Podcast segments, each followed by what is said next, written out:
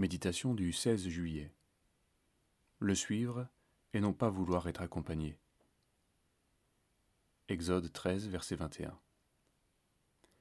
L'Éternel allait devant eux, le jour dans une colonne de nuée pour les guider sur le chemin, et la nuit dans une colonne de feu pour les éclairer, afin qu'ils marchent jour et nuit.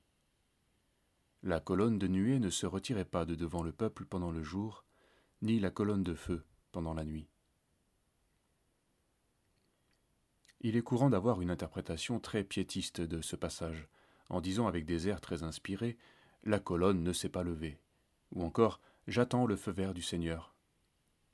Il se peut que nous attendions surtout d'avoir envie pour agir ou de prétexter un feu rouge lorsque l'obéissance ne nous arrange pas. Toutefois, ce texte contient bien une instruction au sujet du discernement que nous sommes appelés à recevoir en vue d'une conduite qui honore le Seigneur.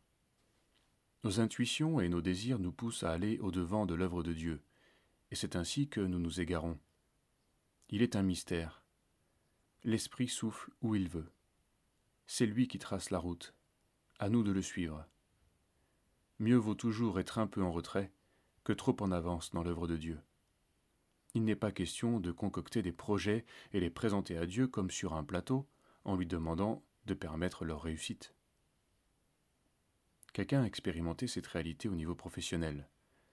Voulant changer d'orientation, il a agi avec méthode, rigueur, veillant à ne rien laisser au hasard, demandant conseil aux frères et évaluant tous les risques potentiels.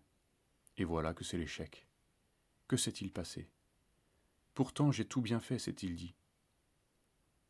Il a pu apprendre que pour un chrétien, tout bien faire n'était pas la condition de la réussite.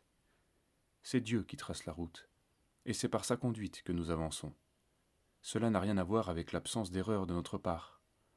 De même, si nous sommes en échec, ce n'est pas nécessairement parce que nous avons fauté. Il se peut que Dieu veuille mettre notre foi à l'épreuve, ou qu'il veuille nous instruire.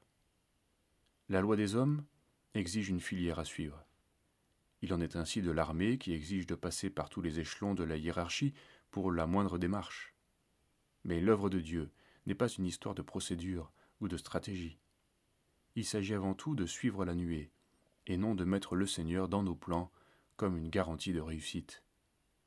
Lui demander de nous accompagner, c'est inverser les choses.